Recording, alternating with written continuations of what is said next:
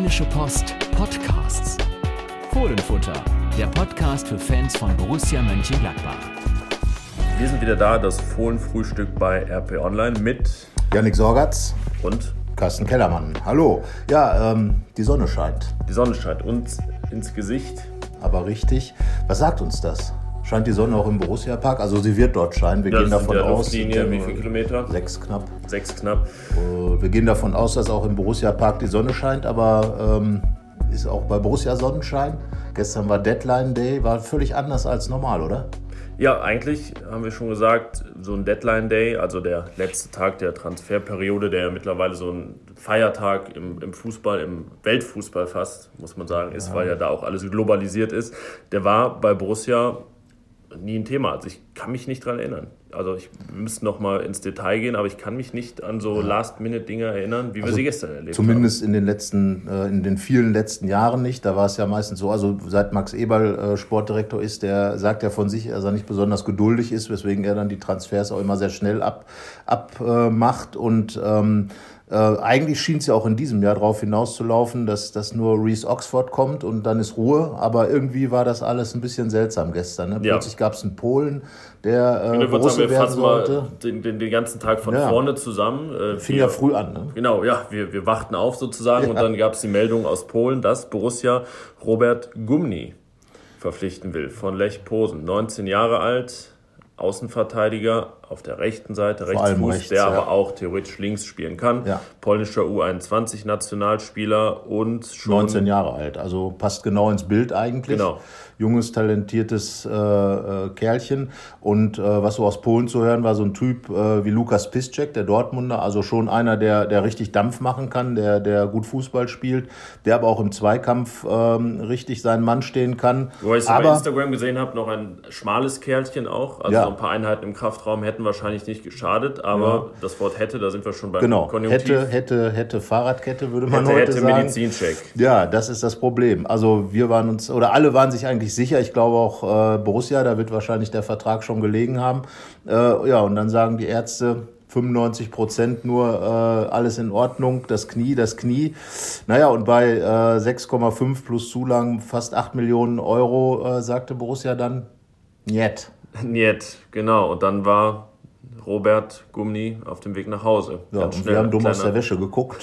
Die vorgeschriebenen Meldungen, Genau. ähm, um schnell reagieren zu können, bereitet man natürlich Dinge vor, mussten dann genauso schnell wieder umgeschrieben werden, dass der Transfer, der eigentlich schon sicher schien, äh, geplatzt ist. Und somit, äh, kurz darauf kam dann noch äh, eine gute Meldung aus dem Borussia Park, dass Oskar Wendt ähm, einen Also gut, in, in hat. schwersten Anführungszeichen natürlich. Das, In, ja, ja, in, in Ja, ja. ganz großen. Also das, äh, Achtung, Ironie. Und äh, auch Jan Sommer ausfällt. Ähm, und da hätte natürlich so ein neuer Außenverteidiger den Gladbachern gut zu Gesicht gestanden. Ne? das schon, aber wir waren auch überrascht, oder? Weil mit der Position, da hatten Ja. wir jetzt nicht den größten Bedarf gesehen. Nein, weil Rechtsverteidiger, wenn man jetzt mal äh, davon ausgegangen war, dass Reese Oxford funktioniert, Max Eberl hatte das ja schon vergangene Woche als sehr sicher angekündigt, dann zog sich das doch noch, weil West Ham ihn nochmal eingesetzt hat am Montag, aber aller guten Dinge sind ja dann äh, viele Wartetage, erst dann am Ende doch kurz vor äh, 18 Uhr kam dann die Meldung, also kurz vor wirklich Deadline, am Deadline Day kam die Meldung, Reese Oxford kehrt zurück. Das heißt also, was haben wir jetzt für Außenverteidiger bei Borussia? Wir haben äh, auf jeden Fall Nico Elvedi, Toni Janschke, Reese Oxford, Mandela Egbo, der zuletzt im Kader war. Ähm, und natürlich, wenn man mal ein 3-5-2 nimmt, noch Patrick Herrmann. Ähm, Ja, ja, genau, also die theoretische, also richtige Stammmäßige, wenn man bedenkt, dass Nico LWD ja auch ein Umgeschulter ist. Genau. Und, ähm, tja, jetzt fällt Oskar Wendt noch aus, der sozusagen der klassischste Außenverteidiger bei Borussia war. Insofern ist es gar nicht verkehrt. Fabian Johnson fehlt auch, darf man nicht vergessen. Er hat immer noch äh, Rückenprobleme, hat einen Rückschlag gegeben, also auch nicht die erhoffte Rückkehr in dieser Woche. Ja, was sagt uns das? Das sagt uns, äh, da ist ein bisschen Not auf der linken Seite, weil eigentlich hat man sich äh, auf Wendt immer zumindest auf seine Anwesenheit verlassen können und jetzt ist er weg. Jetzt ist er weg. Wie lange wissen wir nicht? Genau. Und äh, ja, Reese Oxford ist definitiv ein Rechtsverteidiger, wenn überhaupt. Also eigentlich Sechser, Innenverteidiger mehr. Wenn, dann kann er rechts spielen. Aber links, aber links. Erstmal vielleicht nochmal zurück zu Reese Oxford. Ähm, hast du damit gerechnet, dass es wirklich noch klappt?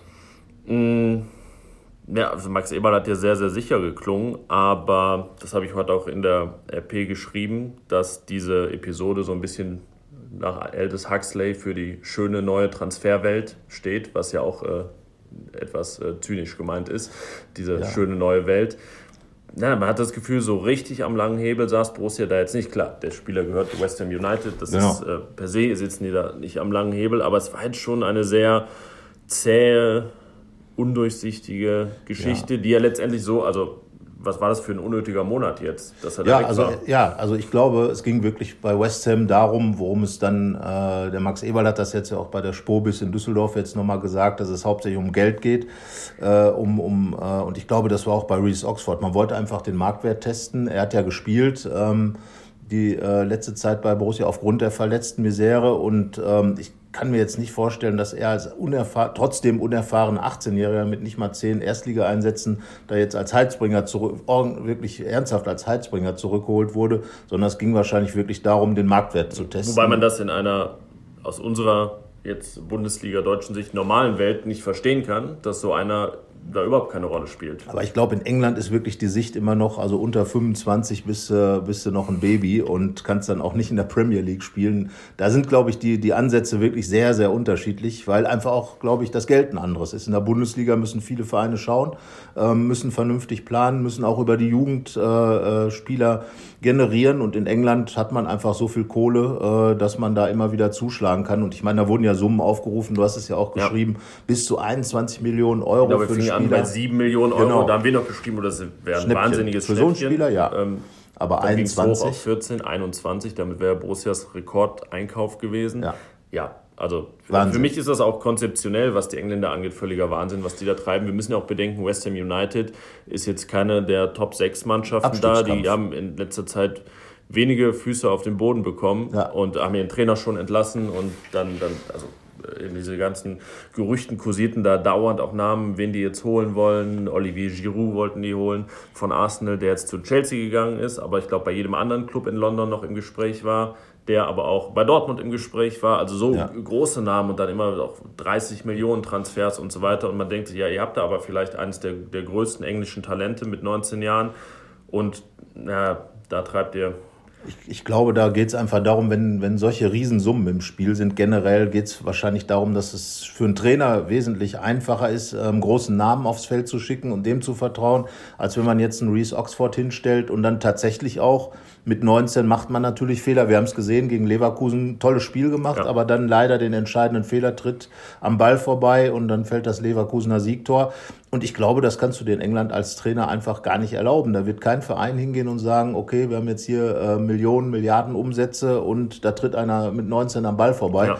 Ich glaube, das ist wirklich so, dass, dass dann äh, so ein bisschen äh, Farmarbeit auch in anderen Ligen betrieben wird und äh, die jungen Engländer da ausgebildet werden und äh, dann irgendwann, wenn sie, wenn sie gestandene Spieler sind mit vielleicht Mitte 20 oder 23, 24, 25, äh, dann wirklich für großes Geld zurückgekauft werden. Wenn Geld keine Rolle spielt, macht man es sich natürlich einfach. Normal nicht. Oder es gibt ja auch Spieler, die, die dann wie Reese Oxford jetzt verliehen werden und ja. West Ham hofft wahrscheinlich auf den Christensen-Effekt zum Beispiel. Der natürlich nicht so, so aufgehen wird wie bei Andreas Christensen, aber ansatzweise vielleicht. Das, das hofft man dann von West Hams Seite. Ich ähm, denke an Jaden Sancho, den ähm, Man City an Dortmund verkauft hat.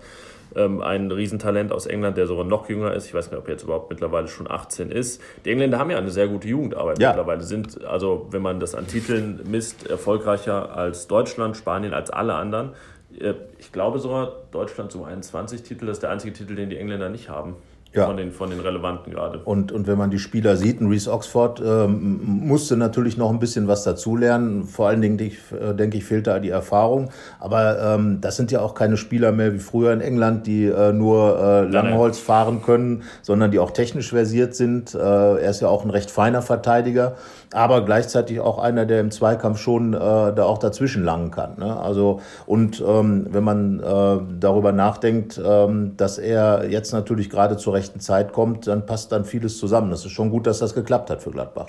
Das auf jeden Fall. Also jetzt, wenn wir es jetzt nicht mal nur personell sehen, sondern auch von der, von der Außenwirkung des, des ja. ganzen Treibens in der Transferperiode. Man muss es ja so sehen, eigentlich ist es der gleiche Stand wie vor vier Wochen. Ja, Alles, was wir in den vergangenen vier Wochen gemacht haben, genau. hat sich im Kreis gedreht ja. und äh, Robert Gumni war kurz da, aber jetzt wieder nicht. weg. Das war ja vorgestern auch nicht. Andreas Paulsen war am Ende, äh, ist auch am, im Sande verlaufen, ja, der, der Däne, der 18-Jährige der, äh, der ja da wirklich im Gespräch war und auch eigentlich äh, sehr fest schon im Gespräch war. Äh, wäre ein Linksverteidiger gewesen, hätte unserer Meinung nach äh, vom Grundansatz her besser gepasst, weil er quasi wie Wendt auch äh, die gesamte linke Seite beackern kann und man findet ja doch wenige, nicht so viele Linksfüße, ja. gerade in der Defensive. Also das wäre logischer in der, in, gewesen. In der allerbesten Zeit unter Favre immens viele Linksfüße. Ja, mein, Arango, Wendt. Dominguez und ja. Wendt, genau, und Arango und Chaka war Linksfuß. Max Kruse hat ja auch das meiste ja. mit dem Linksfuß gemacht, aber wirklich die Hälfte der Feldspieler waren. Ja, das war natürlich auch ein Vorteil, aber ähm, jetzt im Moment ist es halt so, du hast Oskar Wendt und ähm, na klar, Torgan Hazard und so, aber äh, was für die Defensive angeht, hätte dieser Paulsen gut gepasst, aber auch der ist halt immer die Frage, ne? genau auch wie ja. beim Gummi, wenn die dann kommen, sind unerfahren, war auch aus Polen zu hören, ja, der muss schon noch auf die Weide, muss noch gucken, ob mhm. Bundesliga gleich funktioniert. Ist ja klar, ne? das sind junge Spieler ohne äh, die ganz große Erfahrung äh, und da hätte man geguckt, aber ähm, ja, am Ende ist es jetzt so, Oxford ist da und alles ist wie vorher, ganz genau. Wobei ich mich gefragt habe, für Paulsen waren zwei bis zweieinhalb Millionen im Gespräch, dann hat Midtjylland, sein Club aus Dänemark, gesagt, nee, das, also das ist uns wirklich nicht genug.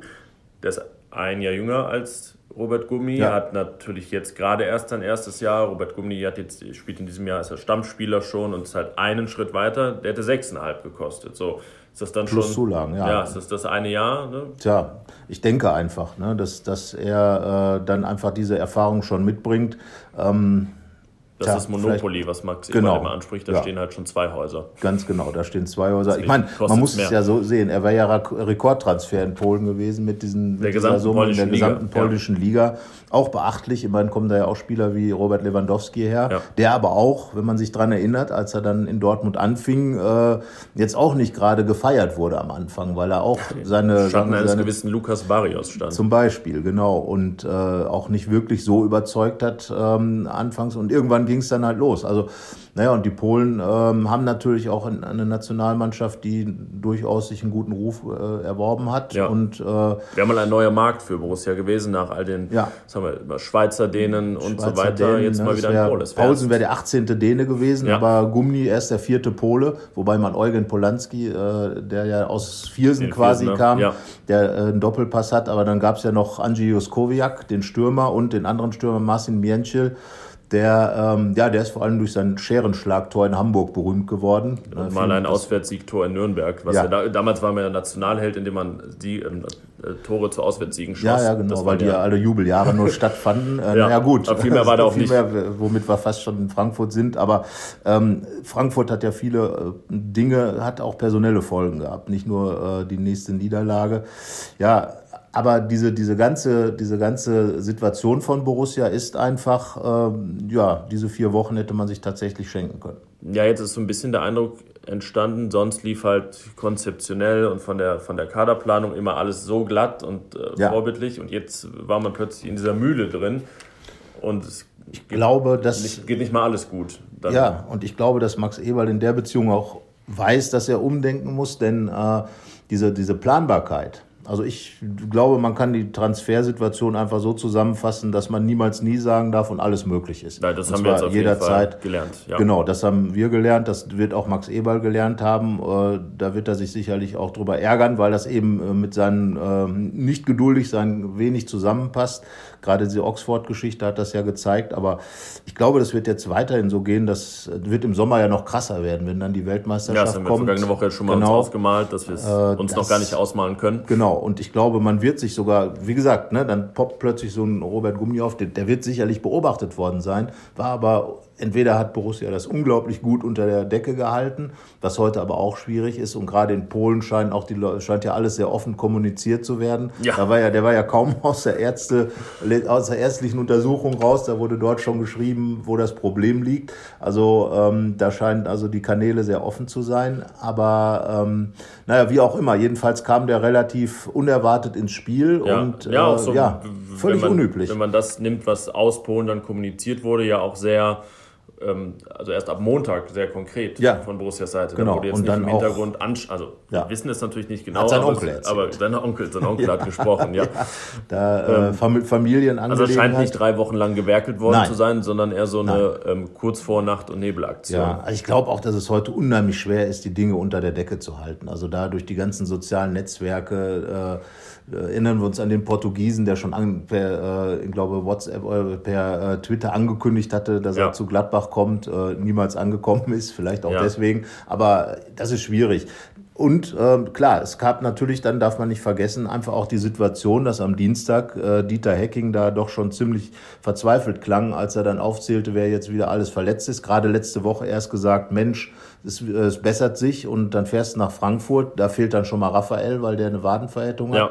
Und im Spiel ähm, äh, verletzt sich dann Jan Sommer, der äh, hat einen Muskelfaserriss in, in den, im Adduktorenbereich, weiß Ja. man auch nicht, wie lange das dauert. Muskelfaserrisse können ja sehr hartnäckig sein. Und äh, ja, und dann Oskar Wendt wird, von Ersatztorwart Sippel Genau, verletzt. der bei überhaupt nur drin Rettungs- war. Und der Ball war noch drin. Trotzdem, Und- und das- der Ball war noch drin, Wirklich also- den Oberschenkel Ja. aufgeschlitzt. Wir haben euch das Bild erspart Ja. bisher. Also Ähm, das sah sehr unappetitlich Muskelteilriss. aus. Muskelteilriss. Also zuerst war die Hoffnung, dass es nur eine Risswunde war, die dann wurde ja auch in Frankfurt schon genäht. Ja, und plötzlich fehlt der, der eigentlich niemals zumindest äh, kränklich fehlt, äh, Oskar Wendt. Und äh, ja. Jan Sommer wird natürlich durch äh, Sippel ersetzt wieder. Und ich glaube, der hat eine ordentliche Leistung gezeigt. Tobias Sippel konnte bei den beiden Toren nicht viel machen. Also das war nicht seine Schuld, dass das Spiel in Frankfurt verloren ging, ja, würde ich sagen. überlegen. Beide Bälle, die auf sein Tor kamen, waren auch drin. Das Deshalb spricht dafür, dass Frankfurt nicht viele Chancen hatte, Ja, aber genau, auch sehr das, effektiv ja, ja, beide, das eine war ein Konter, das 2-0 war ein Konter, Ja. das eine war, ja, also sagen wir mal, Boateng at its best, schmeißt sich in, in die Flanke rein über die, die äh, ja, dann äh, linke Frankfurter Angriffsseite. Ja, genau. genau, fangen wir da einmal vorne an, das Duell Genau. Timothy Chandler gegen Patrick Herrmann. Ja, Damit ging es eben los. Ein Genau. äh, ja, Zweikampf im, ja, weiß nicht, was es für eine. Sportart war, aber es war auf jeden Fall Ja, einer, ein der. Patrick Herrmann nicht gewonnen hat. Genau, und die Flanke kommt und da ist dann halt der äh, Boateng, der sagte hinterher, Fußball ist ein Männersport, äh, hat sich da reingewämst, wie man so schön sagt, und ja, der Ball war drin. Bumm. Ja, So. gut. Und dann Oskar Wendt war dann am Ende der Kette, an Genau. deren Anfang Patrick Herrmann stand dazwischen, aber drei Innenverteidiger, da Borussia ja mit Genau. Dreierkette gespielt hat, die auch eher durch Abwesenheit in dieser Szene Ja. dann geglänzt haben. Also die Abwehr wurde komplett überlaufen. Also ein klassisches äh, Frankfurt-Tor fast. Ein- ja. Gut gekontert, muss man sagen. Also man spricht ja meistens nur über die Frankfurter äh, Negativqualitäten, eben diesen, diesen vollen Einsatz. Äh, natürlich das Foul von Rebic, da an Patrick Herrmann, sowas ist nicht in Ordnung, von hinten äh, mit offener Sohle reingehen. Äh, Offener Sohle, wie es so schön heißt. Natürlich war der Schuh nicht kaputt, den er trug, aber ähm, damit verschafft man sich natürlich aber auch Respekt und dann kommen vielleicht solche Situationen zustande, wie dann bei dem Laufduell mit Chandler. Ja, und das ähm, zehn Minuten danach war. Genau, also, man weiß es nicht. Ja. Also ne, die Effekte, klar, die Wirkungsforschung ist schwierig äh, generell und Ja. auch beim Fußball. Aber ich glaube, äh, dass man den Frankfurtern nicht ganz gerecht würde, wenn man sie nur reduziert auf äh, Kratzen, Beißen, Spucken, weil die spielen ja auch einen schnellen, ordentlichen Fußball. Tobias Escher hat das auch gesagt. Die spielen richtig. ja, genau. Die ganze Leistung wurde überhaupt jetzt, also fußballerisch, von denen die Frankfurt auch etwas Ja. intensiver als, als wir jetzt verfolgen, sehr gelobt, dass das jetzt auch fußballerisch eine Ja. der besseren Frankfurter Leistungen ist. Das ist für Borussia wieder ähm, gewisserweise schade, dass wie in Wolfsburg, die Ja. ewig nichts auf die Reihe kriegen und dann spielen, dann- äh, spielt Yunus weil Mali den Frankfurt hat Pass der Saison. Genau. Und, Und Frankfurt ne, ja. hatte, glaube ich, vorher zwei Heimspiele. Zwei. Heimsiege, jetzt drei. jetzt drei und ähm, ja, da muss man einfach mal sagen, Nico Kovac, also mich erinnert so das Frankfurt ein bisschen an Kroatien äh, bei den Weltmeisterschaften wie 98, Ja. auch so eine Mannschaft, die sehr, sehr unangenehm ist, die aber auch guten Fußball spielt und äh, damit sich quasi die Erfolge spielend erkämpft oder kämpfend erspielt, Ja. wie auch immer und naja, da sagt man dann natürlich ein bisschen von diesem, auch von dieser, nicht, äh, man will ja kein, nicht für Unfairness plädieren, aber vielleicht so ein bisschen von dieser Ja, man Abgezocktheit. fühlt sich immer so, so plump, wenn man auch darüber spricht und, und das, wie wir jetzt dann fordert, weil man denkt, Ja. ah, das ist irgendwie so billig, aber letztendlich sind das ja Zutaten, die auch auf Erfolg die es eben ausmachen. ankommt. Ne? Ja, also- Galligkeit wird oft Ja. benutzt oder Erfolgsgeilheit, das, ne, wie gesagt, die Vokabeln Ja, klingen genau, immer ein bisschen so dieses merkwürdig, aber es weiß ja jeder, was damit gemeint ist. Und das ist das, was Borussia häufig eben abgeht. Ja, ne, aber und, und dann gehst du natürlich aus diesem Spiel raus, äh, hast im Endeffekt drei Verletzte, wenn man Raphael dazu nimmt, ja. der natürlich gefehlt hat. Michael Cousins hat es gut gemacht, fand ich, aber Raphael ist an, halt noch An ihm lag es nicht, wie es dann immer heißt. An ja. ihm lag es nicht. Ähm, aber dann gehst du aus diesem Spiel raus und hast dann am Ende äh, ja, drei, minus drei Spieler. Anstatt dass du äh, die Auswahl ja. vergrößert ist, ist sie wieder verkleinert. Und, und wenn man das mal durchgeht, wie gesagt, Fabian Johnson ja, genau, wir müssen uns wahrscheinlich erstmal ordnen, dass man überhaupt keinen vergisst. Fangen wir an, also von, von hinten nach vorne, Jan Sommer, ja. ich zähle mit, Tobi Strobel, ja. Mamadou Doucouré, ja. Laszlo Benesch, ja. sind die Ibo Traoré, Oscar Wendt jetzt. Oscar Wendt. Fabian Johnson, Julio Villalba, auch noch ja. eine Nachricht der Woche. Wahnsinn, Muskelbündelriss. Muskelbündelriss. So, jetzt habe ich Mode. acht und wir wissen, ähm, ja, Raúl Bobadilla ist gerade ja, zurückgekehrt, ist zurückgekehrt Training. muss man abwarten. Ich schätze, dass er eigentlich, den, also ich kann es mir nicht erklären, dass der monatelang Probleme hat und jetzt nach einer Trainingswoche wieder im Kader ist. Hm, schwierig. Vielleicht im jetzt. Kader, so gut, dann wären es neun, wenn er nicht im Kader ist und wenn Raphael es zehn. auch nicht schafft, wären es zehn. Ja, also quasi eine Mannschaft. Ich glaube, es, da wäre dann sogar in einer gebeutelten Mannschaft, wie Borussia ist, noch Saisonrekord. Zehn Ausfälle. Ja, also das ist, wie gesagt, das ist ja komplette Mannschaft, die dann fehlt. Ja. Und zwar, wenn man die mal aufstellen würde, dann äh, hat man da schon was auf dem Platz stehen, würde ich mal sagen. Ne? Ja, also, man hat jetzt immer noch was auf dem Platz stehen, ja. aber es ist eben das, was, was Dieter Hecking auch, als es dann ähm, Ende des Jahres um das Resümee ging, was haben die verletzten Probleme naja, überhaupt verschlechtert. Hat Borussia das nicht ganz gut kompensiert? Ja, hat sie. Ja. In den meisten Fällen. Aber es fehlen halt die Möglichkeiten mal, naja, auch auf einzelne Positionen die zu bringen, die Dieter Hecking dann auch unbedingt bringen will. Ja, Bei denen er sagt, naja, gegen Frankfurt brauche ich jetzt auf der Position diesen Außenspieler, ja. weil jetzt stellt sich die Mannschaft von alleine auf. Mehr oder weniger. Und da muss man halt auch sagen, dass natürlich personelle Vielfalt, aber auch taktische Vielfalt. Also ich meine, allein wenn man äh, Fabian Johnson, der immer als Strukturspieler äh, angesehen wurde, ja. nimmt, der natürlich ballsicher ist, der auch eventuell mal linker Verteidiger hätte spielen können mit einer ganz anderen Intention dann als Oskar. Wendt. Oder ähm, dann war Jonas Hofmann lange weg, der auch anders seine Position interpretiert als Patrick Herrmann. Und das kann man ja weiter durchdeklinieren. Genau, also das jeder sind Spieler, Spieler unter den zehn, die aber oder, vier Positionen spielen können. Ja, Tobi Strobel. Genau, der zum Beispiel, bin ich mir relativ sicher, bringst du so einen gegen Dortmund oder Leverkusen, wirst du zwei Tore weniger bekommen, weil der dann einfach ja. Sicherheit, Ruhe und Verständnis da reinbringt und die Situation dann vielleicht ein bisschen entschärft der wird das Spiel nicht mehr drehen, aber der wird möglicherweise dafür sorgen, dass es ja. hinten raus nicht so, so übel aussieht. Und äh, das sind halt natürlich, klar, man kann sagen, Verletzten sind Ausreden. Viele Verletzungen sind auch Spielverletzungen, jetzt Oskar Wendt. Ähm, Jan Sommer, ja, Adduktoren. Ja, das sind Sachen, die auch immer für uns enorm schwer einzusch einzuschätzen ja. sind. Natürlich ist es unstrittig, dass diese verletzten Probleme jetzt über zwei Jahre immer wieder auftreten. Ja, auch viele Muskelverletzungen dabei sind. Ja, klar. Traoré viele Kandidaten aber auch immer wieder. Genau. Äh, Fabian Johnson hat seine Rückenprobleme auch sehr immer lange. Dann hat er, irgendwann hat er mal Achillessehnenprobleme ja. gehabt. Also es, ähm, andere sind ja. völlig verschont. Janik Westergaard ist Beispiel. unverwundbar. Ja, rennt bisher auch. Aber nicht, dass nicht was jetzt, er wird wieder auf Holz, klo auf Holz klopfen, Janik Westergaard. Ähm, der wirklich nie verletzt ist und die Saison haben ja Lars Stindl, Toran Hazard auch nicht immer, gefehlt, immer genau. gespielt. Genau. Dann ähm, Dennis Zakaria. Genau, der, der ist immer Beispiel, gesund. Also es ist ja nicht ja. so, dass alle immer wieder verletzt sind. Es genau. sind dann auch häufig die gleichen Kandidaten. Ja. Aber wie du gesagt hast, bei Jan Sommer ist es auch dann zum Beispiel enorm schwierig für uns, ja, medizinisch herauszufinden, woran das jetzt lag. Was hatte der vorher für Probleme? Ja. Weil Verletzungen natürlich auch immer, ähm, das war ja auch im vergangenen Herbst Thema, wie offen da kommuniziert wird, was jetzt das Problem ist, was ist die Vorgeschichte ja. und so, weil es ja streng genommen eine, eine Schweigepflicht da gibt. Ähm, ja, es ist schwierig für uns ja. zu sagen, ob, ob, das jetzt die eine Szene war. Ich weiß, er hat sich einmal äh, ja schon im, im, September verletzt. Da hat er dann auch gesagt, ja, das war bei der Szene im Rauslaufen und so. Da ist das ja. natürlich auch nachzuhalten, Klar. was da passiert Kann in ist. Frankfurt auch jetzt. Ich meine, Adduktorenbereich wird natürlich bei jedem Schritt letzten Endes auch irgendwo und wenn du mal einen langen Ausfall, ich weiß es nicht, ja. Ausfallschritt oder so machst, ist schwer zu beurteilen. Äh, Fakt ist jedenfalls, ähm, dass es viele Verletzte gibt dass es auch äh, der Ansatz, das äh, ein bisschen einzudämmen, eher schwerlich äh, hingelangt hat, weil eben ähm, sich manche Verletzungen durchgezogen haben. Dann ja. klar, Laszlo Benne spricht sich den Fuß, hat er selber gesagt, hat ohne Gegner gesagt, genau. äh, im Interview bei uns, äh, ohne Gegnereinwirkung. Ähm, das Gleiche muss man ja sagen, ähm, dass äh, die, die Verletzung von Tobi Strobel auch äh, ja das sind einfach Dinge, das sind Unfälle. Genau. So, das Einzige, diese Muskelverletzungen. Andererseits, Ibo Traoré ist natürlich auch nicht mehr der Jüngste, hat viele Kilometer auf der Uhr, äh, Fabian Johnson auch.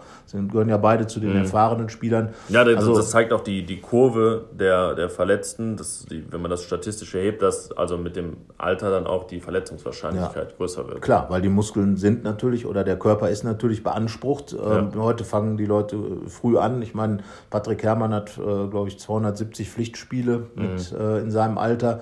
Ähm, das hatte man früher, wenn man ungefähr 35 war, würde ja, ich mal sagen. Ja, wenn man Wilfried Hannes hieß. Mit genau.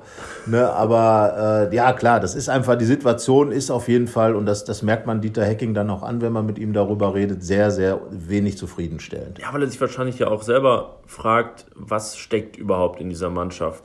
Die, genau. Die Antwort gab es ja. bisher gar nicht so richtig. Ja. Die einzige Phase, in der das mal wirklich lief und ähm, es wenig Verletzungspech gab und eigentlich die gleichen durchgespielt haben, war seine Anfangszeit. Ja, und da lief es ja Da rund. stimmen die Ergebnisse, dann kann man natürlich, das wird er vielleicht auch sagen, ja, es ist die, die, der Trainerwechseleffekt, da das spielen vielleicht noch andere Dinge rein, aber letztendlich seitdem immer wieder. sind diese Probleme immer da. Und ja. man äh, hat nie mal drei, vier Wochen gehabt, in denen das Gefühl da war, so jetzt rollt es mal und dann werden die Antworten auf den Platz gegeben und nicht auf der Massagebank oder im äh, Wartezimmer. Ja, also ne, da geht es ja auch gar nicht darum, irgendwelche Ausreden zu suchen, warum gewisse Dinge nicht funktionieren. Man sagt natürlich immer, bei Borussia kommt fast bei jedem Spieler ein Aber rein, auch in Frankfurt. Äh, aber wenn der Elfmeter drin ist, spielt sie 1-1, da bin ich mir auch sicher, dann fällt halt das 2-0 nicht aus ja. der Situation. Aber ich finde, man muss auch einen Trotz ab und zu mal einbringen und dass man sagt, trotz der verletzten Situation ist Borussia oben dabei. Sie hat jetzt am Boden verloren, äh, ist nach der Niederlage in Frankfurt ähm, Siebter hängt hinten dran, äh, was die Europaplätze angeht, wobei wir uns, glaube ich, recht sicher sind, der siebte Platz würde auch reichen. Wahrscheinlich, dafür Wegen muss ja nur eine der Mannschaften, die es nach Europa genau. schafft, den Pokal gewinnen. Da und da es da immer drin. einen ganz guten Kandidaten ja, aus München gibt. ja, genau, FC Bayern, glaube ich. ähm, die übrigens auch immer wieder verletzten Probleme hatten und hinten raus, äh, dass vieles durch zu erklären ist. Ne? Also das trifft natürlich nicht nur Gladbach, aber äh, letzten Endes glaube ich, es ist trotz dieser verletzten Situation zeigt sich, dass der Kader schon breit aufgestellt ist, auf jeden Fall. Ja. Und auch die jungen Leute, wie gesagt, man ist dann ja auch schon wieder bei Reese Oxford oder bei Spielern wie Nico Elvedi, ähm, die dann auch irgendwo ihr Ding machen ins kalte Wasser geworfen. Michael Cousins haben wir schon letzte ja. Woche drüber gesprochen, dass, dass er eigentlich äh, mehr Spiele als zu erwarten bekommen hat, weil eben diese Situation ist, wie sie ist, weil Lajlo Benes fehlt, weil. Äh, genau, weil wer weiß, wer weiß wo, der, wo der Junge schon wäre, ja. wenn er wirklich jetzt ja erstmal erste Wahl gewesen wäre, anstatt äh, Michael genau. Cousins. Ja, wer weiß, vielleicht ja. wäre der jetzt der gefeierte Mann. Wir wissen es nicht. Ja, genau. Wir werden es auch nicht mehr rausfinden. Das ist das Mühselige an diesen Verletzungen, ja. dass immer dieses hätte, wenn und man, aber genau. dahinter steckt. Ne, aber ich glaube, wie gesagt, dieses Trotz darf man den Borussen zugestehen. Und das ist eben auch das, was, was Max Eberl schon gesagt hat. Ich, äh, dieser, den gesamten Kader mal zur Verfügung zu haben, durchzumischen, äh, wirklich die, für jedes Spiel die Aufstellung zu wählen, die dann passt und dann trotzdem äh, immer noch super Alternativen zu haben. Also Borussia ist trotz der vielen Ausfälle auch immer noch sehr gut aufgestellt. Also da kann man jetzt auch nicht sagen, dass man keine Bundesliga-taugliche Mannschaft auf dem Platz hat. Also die elf, die in Frankfurt auf dem Platz standen, hätten auch gegen Frankfurt gewinnen können. Ja. Vom Papier her. Also ne, wir wollen hier äh, jetzt auch nicht sagen, dass Niederlagen daran liegen, sondern es geht einfach darum, dass die Möglichkeiten viel größer werden. Wir haben letzte Woche, hatte ich die Geschichte gemacht, nachdem Dieter Hecking da ein bisschen frohlockt hat, ja, die Spieler sind wieder da. Wenn man sich das mal so durch rechnet oder die Aufstellungen aufschreibt, die dann möglich sind. Auch Systemveränderungen. Er hat ja zum ersten Mal jetzt in Frankfurt Dreierkette, Dreierkette 3-4-3 gespielt. Vorne wieder diese, dieses Dreieck, das André Schubert damals erfunden hat, in Anführungsstrichen, mit äh, Hazard, Stindl und Raphael. In dem Fall war Raphael nicht dabei, war Cousins, aber dieses Tiki-Taka-Dreieck. Und hinten mit der Dreierkette ähm, war meines Erachtens nach nicht der Ursprung der Niederlage, sondern mehr die, Person, äh, sagen wir mal, die personelle Umsetzung. Es, war, es waren ja sogar dank der Dreierkette in dieser Szene, als das 0-1 fällt, ich habe es ja gerade aufgezählt, äh, mehr Leute in der Mitte, ja, die, die, da, halt die da helfen können. Aber die haben wirklich gepennt und ja, ja das ja, hätten also, sie auch in jedem System anscheinend. Wollte ich gerade sagen. Also das natürlich kann man sagen, wenn jetzt eine Viererkette, dann hast du nach einer Absicherung. Aber äh, bei der Situation ähm, ja, wurde man einfach überlaufen und das ist auch schon Viererketten passiert, wenn sie nicht vernünftig vernünftig geordnet sind. Und das ja. war einfach, ne? Also da haben, glaube ich, in der ersten Halbzeit die Gladbacher zu oft ein bisschen gepennt und äh, dann entsprechend nach vorne und nach hinten die entscheidenden Situationen nicht für sich gehabt. Ja. Ne? Aber ich glaube, am Ende ähm, gehst du dann in, ins nächste Spiel rein mit, mit möglicherweise einem, äh, ja, wer spielt denn jetzt für Wendt? Ja, spielt für Wendt. Du hast den Namen Nico Elvedi vorhin schon gebracht, der das ja in Frankfurt gemacht hat schon. Links. Linke da, Seite da im, Genau, da, ähm, nee, li- linke Seite ähm, im, im Mittelfeld in dem Ja. Fall. Also Ja, Linksverteidiger. also genau, genau, Ja, genau. Er hat eine Dreierkette auch links gespielt. Das war seine, ich weiß gar nicht, er muss jetzt vier oder fünf Positionen Ja. in dieser Saison Ja. schon gespielt haben. Nico Elvedi, der, also Lucien Favre, ähm, wird sich die äh, Finger lecken, Ja, wenn er daran denkt, was, äh, was der jetzt alles schon gespielt hat. Und Das ist der ähm, polyvalenteste, polyvalente Borusse. genau, das Polyfohlen. Ja, genau. Ja, vielleicht wird er ja noch Torwart, wer weiß. Ähm, ja, aber dann sind wir bei ihm, dann können wir auch mal quasi von, von seiner Person die Aufstellung aufrollen, Ja. die also sich da Tor ergeben könnte. mal, wird Sippel spielen. Das, ja, davon Ja. ist auszugehen. Das ist ja schon mal eine Veränderung. Wie oft war das jetzt? In dieser Saison wäre es das, Von Beginn an das dritte Mal. ja, vom Beginn 2-0 an, gegen genau. Stuttgart, Ja, 2-0 1-6 in Leverkusen, äh, in Dortmund. äh, gegen- in Dortmund. Ja, und äh, ja, er hat bisher zu Hause zwei Spiele, zwei 2 zu 0 Siege. Genau. Ne? Also gut, Sippel steht, Zippel steht. so. Dann, Und dann- rechter Verteidiger. So, Elvedi geht rüber. Ich glaube, es wird wieder mit Viererkette gespielt. Genau, erstmal sind wir uns sicher, dass LWD rüber nach links geht, weil mir fällt nicht viel anderes ein. Genau, das wäre auch meine Option zu sagen, äh, weil ich weiß, dass Dieter Hecking äh, oder wir wissen, dass Dieter Hecking wirklich große Stücke auf Nico Elvedi hält. Ja. Und er hat die Seite jetzt ja gespielt. Er hat dann diese vorgezogene Position Ja. gespielt ähm, und ähm, er ist halt schon beidfüßig, würde ich sagen. Und, und Er kommt da das- ganz gut mit kommt zurecht. Da gut mit und hatte zurecht. da jetzt auch mal Szenen, in denen er dann nach innen gezogen ist. Da hat er die Chance von Patrick Herrmann, als er die Latte traf, mit vorbereitet. Genau, also ich, die einzige Theo- realistische Toni Option, Janschke. ja, oder halt auch Mandela Egbo, aber ich gehe nicht davon aus, Nein, dass gegen äh, Leipzig ein genau, dass er den von, Debütant. von Beginn an bringt, solange es ja noch Optionen gibt. Und ich schätze genau, dass Nico Elvedi mit dem äh, Verschieben nach links besser zurechtkommt als Toni Janschke und der damit seine Position rechts in der Viererkette einnimmt. Es sei denn, Reese Oxford spielt sofort. Ja, genau. Das, der ist Das wieder also da würde ich das Ja. wirklich das Rennen als offen ansehen, wobei Toni Janschke natürlich aufgrund seiner Erfahrung ähm, ist sicherlich ein Vorteil ist. äh, Oxford ist zum Training jetzt äh, noch nicht oft Das dabei wäre auch ein gewesen. fatales Signal an Toni Janschke, wenn Ja. er dann jetzt nicht mal mehr von Beginn an Genau, spielt. also ich glaube auch, Toni Janschke, ich würde ihn wahrscheinlich auch aufstellen, wegen seiner Erfahrung, wegen auch seiner Wirkung in der Mannschaft. Er Mhm. ist ja nun wirklich ein sehr angesehener Spieler in der Mannschaft.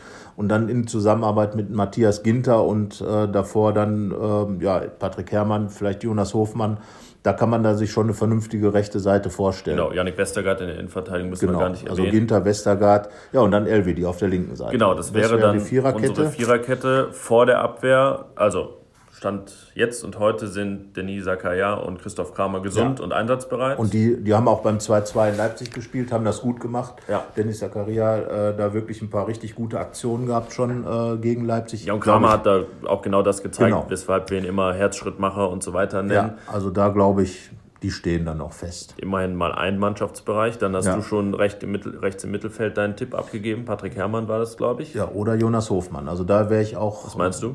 Ja, also Jonas Hofmann hat natürlich vielleicht nochmal eine andere Ballsicherheit, wobei Patrick Herrmann natürlich gerade äh, auch dazu geeignet wäre, die Leipziger ein bisschen weiter hinten zu binden. Die äh, Abwehrspieler bei denen gehen ja auch immer gerne mit nach Ja. vorne. Und wenn du dann so einen Spieler wie Patrick Herrmann hast, der sehr schnell ist, der dann, wenn er den, äh, den Laufweg hat, dann auch in die Tiefe kommt, könnte das jemand sein, der die so ein bisschen hinten festnageln soll. Also Interessanterweise haben im Hinspiel beide gespielt, da Jonas Hofmann begonnen Genau. hat, sich dann verletzt hat und Patrick Herrmann zur zweiten Hälfte reinkam. Genau, so. Und äh, von daher will ich mich da noch mal gar nicht festlegen, ähm, aber es spricht für beide etwas. Einmal die Ballsicherheit und sicherlich die Strukturspielerhaftigkeit für Hofmann, aber die... Ja, ich gehe wieder mit Hofmann. Wie vergangene Woche schon. Ich denke, dass jetzt irgendwie mal, na, ist halt die, also natürlich ist es er wäre mal dran. Ja, wann denn jetzt noch irgendwann? Also Patrick Herrmann hat sich ja jetzt auch nicht festgespielt in dem Sinne. Nein, nein, nein. Also, Er, also wenn man es wenn hat, sagt er das Gegenteil. Er hat eigentlich eher mehr Argumente gebracht, dass dann Jonas Hofmann mal dran wäre. Wobei in Frankfurt war es eigentlich ganz ordentlich. Er hat noch eine gute Chance gehabt. Ja, ist nach natürlich der Pause dann erst. Aber die erste Halbzeit war- natürlich schwer das, überlaufen Das war ja auch worden. die zweite Situation. So, und das ist, das ist natürlich was, wo man sagt, die schnellen Leipziger äh, in solchen Situationen schwer vorstellbar. Also ich glaube, wir sind uns einig, dass aber diese 4, äh, das 4-4-2 gespielt wird. Ich gehe davon aus. Um einfach im, im, äh, die, die Seiten dicht zu machen und dann auch, äh, sagen wir mal, dieses Wohlfühlsystem äh, zu haben. Frankfurt sollte, glaube ich, mal ja. so, so, ein Peak sein, um, um zu versuchen, denen beizukommen. Nach äh, zwei Niederlagen im 4-4-2 gab es dann jetzt einen im 3-4-3. Also da, äh, ne, aber das abhaken. genau, das haken wir ab. Also wir sagen 4-4-2 und dann, äh, also wir sind uns aber sicher, dass auf der rechten Seite ein H spielen wird. Es wird also eine Doppel-H-Außenbahn geben. Ja, selbst wenn Dieter Hacking uns, Hofmann genau, selbst wenn Dieter Hacking uns völlig überrascht und äh, Vincenzo Grifo links bringt, dann ja. wird rechts immer noch ein H spielen. Genau, nämlich Hazard. Hazard Richtig. Den wir aber links einplanen, weil ja. wir nicht glauben, dass ähm, in einem Leipzig-Spiel dann Vincenzo Grifo. Aus den Gründen, die gesandt genannt wurden, die Leipziger halt auf den Flügeln sehr, sehr offensiv stark und Vince Grifo sicherlich seine größten Qualitäten im Spiel nach vorne hat und das äh, äh, Verteidigen bzw. das Defensivdenken, zumal wenn eine Umstellung hinten stattgefunden hat, dann vielleicht eher mit einer fixen äh, Person wie Torgan Hazard dann.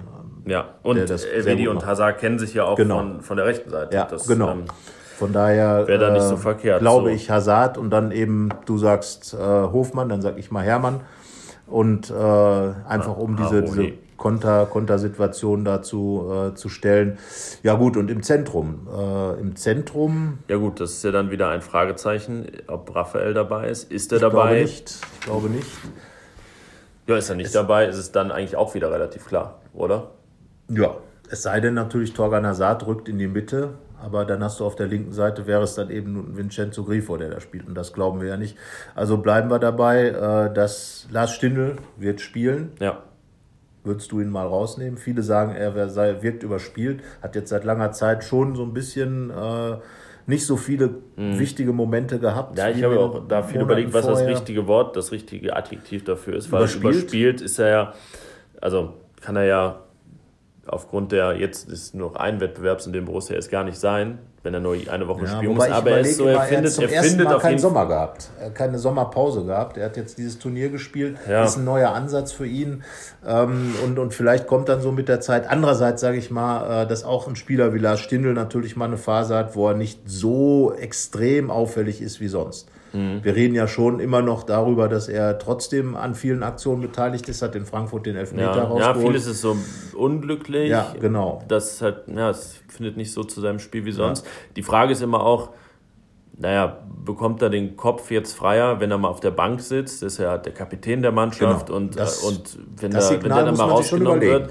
ist, also weil Lars Stindl, so wie wir ihn kennen, auch keiner ist, den man mal wachrütteln muss oder so. Nein, das eigentlich nicht. Ich glaube, der ärgert sich da selber drüber. Der ja. weiß auch selber äh, genau, äh, dass er im Moment nicht seine Hochphase hat. Für ihn geht es ja auch um viel. Für ihn geht es um die Weltmeisterschaft. Äh, die Teilnahme da äh, am deutschen Kader. Und, ja, glaubst du, dass das ihn vielleicht ein bisschen bedrückt und belastet? Möglicherweise, dass der Druck, also ich glaube schon, äh, dass er weiß, dass es vielleicht seine letzte WM-Chance ever ist. Und, wir gehen mal davon aus. Gehen wir ne? mal ja. von aus. Und ähm, natürlich ist es für ihn, wie gesagt, diese ganze Situation mit der Nationalmannschaft ist für ihn neu. Er steht auch ganz anders im Fokus. Ja. Er ist jetzt Kapitän, er ist Nationalspieler, er ist der Borusse sozusagen, das Gesicht der aktuellen ja. Borussia. Und ähm, auch das ist in dieser Saison nochmal ein anderes Gewicht auf ihm als in der vergangenen, als er nur Kapitän war und nur mhm. die rechte Hand vom Trainer, sage ich jetzt mal. Äh, jetzt schaut wirklich ganz Deutschland auf ihn und, und jeder sagt ja, ah, der Stindel, das ist schon einer, den wir uns gut in Russland vorstellen können. Und ah, der Stindel, der macht viele Tore und, und klar, das sind die Ansprüche, die steigen natürlich an ihn und äh, er, er, ist auch gewillt, dieses zu erfüllen und er hat auch keine Angst. Aber ich glaube schon, dass das äh, irgendwo auch da, äh, da irgendwo so ein kleines Damoklesschwert ist, was da ist.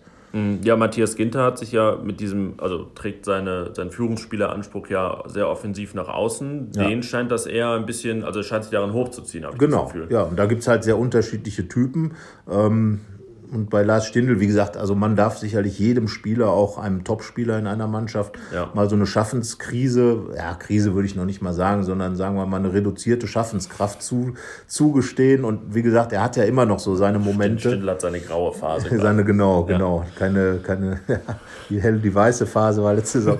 Nein, aber ähm, wie gesagt, also erstens muss er gegen Leipzig spielen. Er hat ja im Hinspiel ein großartiges Tor geschossen Ja, äh, das aus dem so, Fernschusstor. so ein typisches Stindel. Genau, einfach mal reingestindelt und ähm, hochgelobten Inneres. Genau, äh, Vorlage kam von Dennis Zakaria, der Ja. ihm schon zwei Tore aufgelegt hat. Aber das sind natürlich die Dinger, wo Lars Stindl einfach jederzeit äh, in der Lage ist, sowas rauszuziehen. Und äh, ja, äh, gut, zu Hause hält sich in Grenzen in den letzten Monaten. Da hat er auch Ja. schon lange nicht mehr gestindelt. Aber ja, ich glaube, dass, dass dieses Wissen darum, ein Spieler kann das jederzeit bringen, für einen Trainer einfach dazu führt, der spielt. Ja, wir müssen auch immer bedenken, es geht ja bei Lars Stindl tatsächlich nicht nur um seine Tore. Das ist immer schön, wenn er die macht. Aber seine erste Aufgabe ist ja auch immer die dieses Verbindungsspielers, der sich äh, weit fallen lässt. Deswegen ist er auch einer der Bundesligaspieler, die am meisten laufen, äh, gemessen daran, dass er ähm, eigentlich ein Stürmer ist, der wirklich dann auch sich dann zwischen die Sechser fallen lässt, der manchmal der tiefste Sechser ist im, im Ja. Aufbauspiel und dann wieder ganz schlagartig vorne auftaucht Ja. und so. Das sind eben auch Qualitäten, das ist wie bei Raphael, der hat auch Qualitäten, die hat so kein anderer in der Genau. Mannschaft und Lars Stindls Qualitäten hat auch so kein anderer. Genau. Das heißt, das Spiel wäre automatisch auch ein anderes, wenn er nicht Genau, spielt. und das merkt man auch. äh, Und darum glaube ich, wäre es, wäre es eigentlich fatal, den rauszulassen. Also in der gesamten Wirkung, gerade beim Spiel gegen den Vizemeister Ja. Leipzig, äh, da braucht man einen Lars Stindl, selbst wenn er gerade nicht auf der Höhe seiner Schaffenskraft ist. Und ich traue ihm jederzeit zu, dass der mal richtig einen raushaut. Ich glaube, wenn der jetzt mal einen, einen reinnagelt, so wie im Hinspiel zum Ja, Beispiel, wir erinnern das uns an, an das damals erste Spiel Schubert gegen Augsburg, da hat er auch den Ball in den Winkel geknallt. In Leverkusen zwei Tore gemacht Genau. beim ersten Hacking-Sieg. Ja, also er ist schon, er ist schon jemand, der jederzeit äh, in der Lage ist, entscheidend zu sein. Äh, das weiß auch Joachim Löw. Er hat gegen Frankreich da mit dem 2-2 ein ganz wichtiges Tor für Deutschland Ja, das geschossen. Confed Cup-Siegtor im Finale. Das Confed Cup Siegtor, wobei ich Au- fast von glaube, Timo Werner, dass dieses Leipziger. für, genau, das äh, die, die beiden können sich dann ja auch jetzt gegenseitig die Bälle auflegen. Nein, aber ich glaube sogar, dass dieses Frankreich-Tor, was Stindl angeht, noch wichtiger war, weil er sich eben als Joker da empfohlen hat, als einer, den man hinten raus noch mal reinwerfen ja, genau, kann. das Confed Cup-Tor konnte er auch gar nicht verhindern, dass Genau, er das schießt. wollte ich sagen, Da- das hättest da du wahrscheinlich auch Laufweg gemacht. machen. Du Äh, nicht? nee, ich wär, hätte wahrscheinlich Rückenlage bekommen und hätte den Ball in die Wolken geschossen. Wer weiß, wer weiß. Oder wir hätten beide einen Fallrückzieher Ja. gemacht. Wäre auch lustig gewesen, aber ähm, du bist ja eh so eher Handballer, ne? Ich bin eher Vom Handballer. reinen Sport her. Vom, vom reinen Sport Handballer aktiv, genau. Ja, Also von daher äh, hättest du wahrscheinlich irgendwie einen Scherenschlag oder sowas gemacht. Irgendwas, was wahrscheinlich aber auch nicht Oder geklappt ne, als Handballer darfst du ja nicht in fünf Meter rauf, hättest den Kreis nicht betreten, wer weiß. Na gut, Nein, aber, äh, ähm, äh, schweifen wir nicht ab, würde ich sagen, Nein, bevor wir nein. auf meine Handballkarriere jetzt zu sprechen kommen. Das könnte Naja, unangenehm aber werden. äh, sag mal, stimmt das eigentlich, dass dieser Podcast hier auch bei Spotify jetzt abzurufen ist? Der ist bei Spotify, ja. Bist du bei Spotify? Nein. Äh, nein, Ne? das nicht. Ich bin aber bei Spotify und äh, höre da eigentlich immer nur Musik, aber gut, diesen Podcast, den wir selber aufnehmen, muss ich ja nicht hören, aber wir sind trotzdem da jetzt vertreten bei Genau. Spotify, dem Streamingdienst. Ähm, ja, eigentlich müsst ihr da nur, wenn ihr da seid, Fohlenfutter suchen. Genau. Und dann findet ihr unseren Podcast. Genau, das Fohlenfrühstück. Man muss sich auch gar nicht, äh, man muss sich keinen Premium-Account zulegen, für den man Geld bezahlen Ja. muss. Theoretisch kann man das auch umsonst hören, dann gibt es halt Werbung zwischendurch und man kann es nicht offline, wenn man unterwegs ist, hören. Wenn ihr bei Spotify seid und da den Account habt, könnt ihr das euch dann natürlich, wenn ihr einen richtigen Account habt, auch runterladen, unterwegs, wo auch immer ihr seid, bis auf den Mount Everest anhören. Ja, wunderbar. Ansonsten natürlich auf den üblichen Kanälen, bei Facebook äh, auf jeden Fall. Genau, äh, posten wir das Ganze immer, iTunes, äh, RP Online. Also genau, Alles, RP also Online. Ja, im Fohlenfutter selber natürlich in dem Blog. Also von Ja. daher, ähm, Bung, Werbephase vorbei. Werbephase äh, vorbei. Wir sind zurück bei Lars Stindl. Ähm, Der auch für sich werben möchte. Ja, der möchte muss. für sich werben, äh, eben genau, weil er gerne äh, im Sommer nach Russland fährt. Äh, wir haben ja, er war ja mit äh, Matthias Ginter, äh, die waren zusammen im, ja, Ginter und Kramer waren zusammen im, bei uns im Logen- Logentalk. Äh, und naja, da, da haben wir denen äh, schon mal ein Russland-Lexikon geschenkt. Ich vermute, dass äh, Ginter und Stindl da auch, den Stindl hat auch schon mal reinschauen lassen. Ja. Also vorbereiten kann er sich, jetzt muss er sich nur qualifizieren. Naja, und wo kann man sich besser mit qualifizieren als mit Toren gegen den deutschen Vizemeister? Den deutschen Leipzig. Vizemeister, der aber gerade nicht den Eindruck des Vizemeisters macht. Borussia gehört zu den formschwächsten Teams in der Bundesliga mit sieben Ja. Toren, äh, sieben Punkten in den vergangenen sie sieben Spielen, sieben Tore aber auch, glaube ich. Ja, das, Ähm, und RB Leipzig hat sogar noch weniger, sechs nur. Ein Ja. Sieg in den vergangenen Wahnsinn. sieben Spielen gegen den FC Schalke, der Ja. wiederum, glaube ich, von den vergangenen, ich weiß nicht wie vielen Spielen, nur dieses verloren hat. Das ist auch typisch Bundesliga, wenn man äh, Geht dieses, hin und dieses. Netz hier. Also ich sag mal, der Zeitpunkt für den ersten Sieg gegen Leipzig, bisher gab es ja äh, In drei Spielen keinen. Genau, und äh, nur Heimniederlagen gegen RB Leipzig, gegen den VfB Leipzig gab es einen 6-1-Sieg. Damals spielte Dieter Ecking noch beim VfB Leipzig. Aber ähm, ja, es wäre schon gut, dieses, ich sag's mal wieder, Pflichtsieglein hinzubekommen, auch wenn es Leipzig ist. Aber die, die Gelegenheit ist eigentlich günstig. Ja, um jetzt Leipzig zu schlagen, ist nicht so schlecht. Borussia hat sich zu Hause ja auch gefangen. Jetzt haben wir das, ist das Auswärtsthema wieder da. Jetzt Ja. dafür läuft es zu Hause. Genau, Reizreaktion und ähm, weil gleich der Halbzeitpfiff kommen wird, Ja, wir beziehungsweise mal, für uns wir, der da, wir, da wir Werbung gemacht haben, heben wir mal die Tafel und geben uns drei Minuten Nachspielzeit. Okay, drei Minuten, Drei Minuten Nachspielzeit. Nachspielzeit. Ab, äh, ab, ab in Ab 30 jetzt Sekunden. gleich, genau, Aber Tafel wir hoch. versuchen ja ganz realistisch zu sein. Darum auch Nachspielzeit, die gibt es in jedem äh, Spiel und äh, wo die Werbung gilt dann hier sozusagen als Foulspiel. Oder Ja, so. oder der Videoassistent. Oder der. Videoassistent wurde eingesetzt.